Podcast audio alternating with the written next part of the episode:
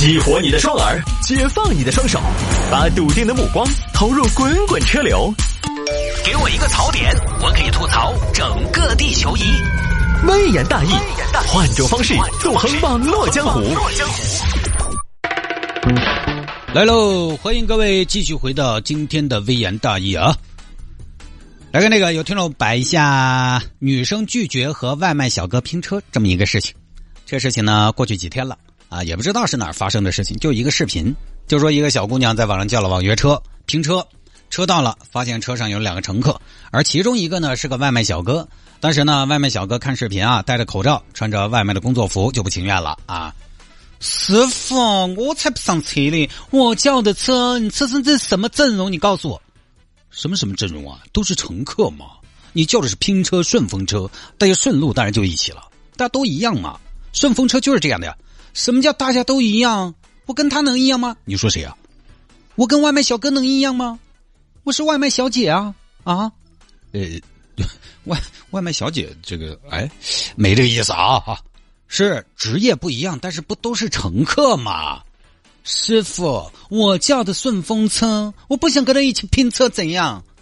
哎呀，小姑娘，那有啥呀？都是人，是不是？人人平等的嘛，乘客都是平等的，哪有高低贵贱呢？是人格无贵贱，但消费有高低呀。那对了呀，那你这个同样的消费，那你跟人家也没有高低呀。你是怎么了嘛？那人家这个外卖小哥，你看穿的干干净净，人家把你怎么了？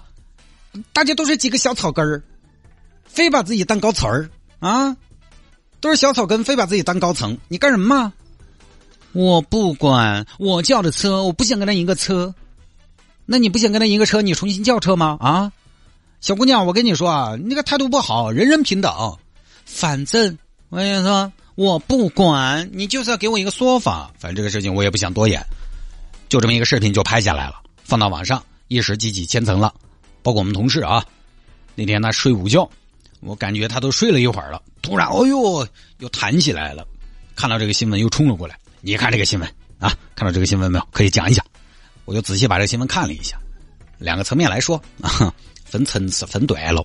首先呢，我们就说这个事情，如果是确实发生，那么我想说呢，挑乘客同车的诉求合不合理？其实呢，这个本身并没有什么不合理，因为如果你说这个不合理，对吧？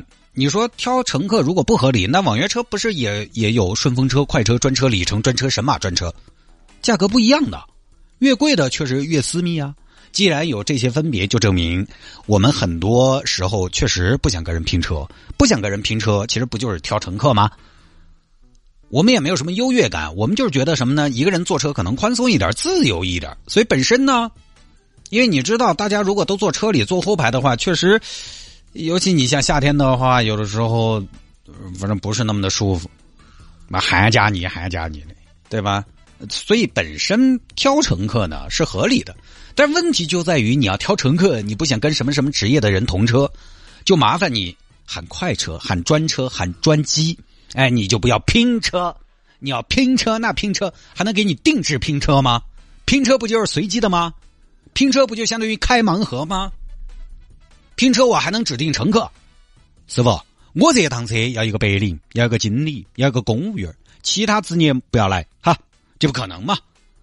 或者我说我一个男的，师傅。我这一趟车你给，我拼两个美女嘛？不可能，对不对？不可能嘛？那拼车拼车，你就要做好乘客随机的准备，这有什么好说的呢？你要挑乘客要舒适，你就自己多花钱，就跟飞机头等舱一样。你不想跟旁边人挨那么拢啊？坐的躺一点，你自己多花钱，你买头等舱嘛？又不花钱，还又挺挑，这个没道理。好，可能有听众想说，汤哥，你这个意思就是不跟外卖小哥同车，这个诉求本身就是合理的嘛？只不过要花更多钱嘛，哎，接下来我就就想说一下这个事情的重点。我先说啊，我没那么挑。我当年开自己的私家车，我当时回老家办护照，当时也是初夏，几个老乡六十多岁，反正有一两个呢，直接吃了上身一身汗，感觉是才收了菜籽出来。我们当时都走错地方了，我们同样去办东西，都走错地方了，要去另外一个比较远的地方。我当时还是二话没说嘛，请他们坐我的车，把他们拉过去。我可是开私家车啊，我没那么挑剔。但是这个女生拒绝和外卖小哥拼车这个事情哈，我为什么没演太久？各位，好，我来告诉大家，我演不下去。为什么演不下去？因为这个情绪不合理。哎，其实情绪合理非常重要。就是为什么你那么强烈的不跟外卖小哥同车？为什么你那么的排斥外卖小哥？你得有个原因，对吧？但是反过来，我们看这个视频，大家可以在网上搜一下。外卖小哥虽然戴着口罩，但是看起来这个外卖小哥白白净净的，年年轻轻、可可爱爱的，穿的虽然是工作服，但是也清清爽爽、周周正正的，很年轻的一个戴眼镜的、有点斯文的小伙子。再结合现在的外卖小哥，你觉得外卖小哥都是脏兮兮的吗？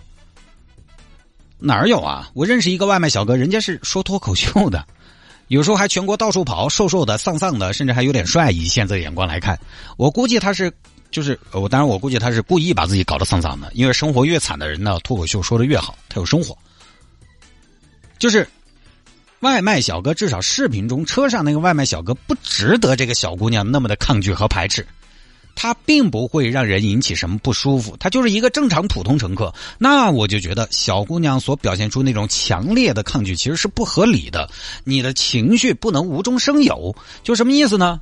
现在我们要演个桥段啊，比如说哈，这个桥段是描述女生跟男生第一次见面了，然后接下来女孩被男孩的丑给吓到了，演这么一个桥段。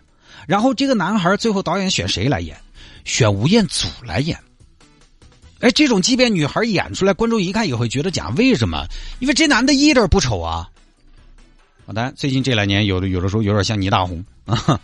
就你这种被男生吓到的情绪，就是假的，因为他不丑，他不丑，假的就演不下去，情绪不对，逻辑不对。其实就跟这个姑娘拒绝和外卖小哥拼车这个视频是一样的感觉。这个外卖小哥不会给人任何的不适，甚至在面对姑娘那种高高在上、面对姑娘那种优越感的时候，他都在车上一言不发。这是多好的一个同车伙伴呢！所以小姑娘的抗拒其实根本不合逻辑。然后我们再来仔细看一下这个视频，那个小姑娘戴了口罩、戴了墨镜，甚至还戴了帽子，全副武装。这这相当于什么？相当于打马，你知道吗？相当于自己出门打了个马赛克在脸上。啊，我今天要干丢人的事儿，我得把自己遮起来。当然，夏天嘛，带这些东西也算合理。好，我们再来说一个非常重要的技术上的问题——录音的问题。我当年，我我也是录音师，成人主音的，做一些音频。在视频中，这个小姐姐的声音非常的清楚，但是呢，视频是车上的副驾乘客拍的那个机位，副驾的乘客拿手机拍，小姐姐站在靠师傅那边的车外，那个声音还那么的清楚。根据我多年录音经验来说，管你什么手机都做不到。除非小姐姐衣服上别了个无线麦克风，哎，除非是后期再配音的，摆拍的痕迹其实很重，因为它就是什么呢？第一，情绪不合逻辑；第二，收音有问题。小姐姐那个外卖小哥其实跟其他乘客没有区别，这边这个师傅也是，这这种师傅哈，你真的遇到那么个无理取闹的乘客，你还跟他说啥子？你还能一个脏字没有，小姑娘？我跟你说，我平时接单接的多了，有钱没钱都一样，人家大老板都没有你这样的。拼一辆车，说明大家都是顺路的，坐辆车大家都是各管各的，也也不互相影响。你说是不是？我还真的不信哪个师傅遇到这种乘客，还还紧到在那儿说这些，是吧？因为我们成都的师傅就很耿直啊，胎神瓜娃子不就算了嘛，就走了。你坐飞机吧，神经病。就就走了吗？我还跟他说那么多干嘛？其实就最后的结果，逻辑不对，情绪不对，就最后看看起来挺尬的。包括小姐姐也是，小姐姐其实几次她想要有情绪，但她的情绪起不来。小姐姐的演技有一次重大失误，当时师傅说什么呢？师傅说：“你再叫一辆车走嘛。”我叫的车，我凭什么再叫一辆？哎，本来这句你看啊，我叫的车，我凭什么再叫一辆？这是小姐姐听到师傅的话之后的第一反应。她的第一反应的时候，她应该是情绪最强烈的时候。但是很显然，小姐姐意识到自己这句话还不够激动，所以她是怎么演的？她在视频中是这样演的：师傅说：“你再叫一辆车走。”啊，我叫的车，我凭什么再叫一辆？哎哎，你什么意思啊？他的原话是这样的。哎，各位，你发现没有？这个逻辑不对。你什么意思？这是个问句，在这种情景下，问句是有强烈的情绪的，所以正常的逻辑是这样。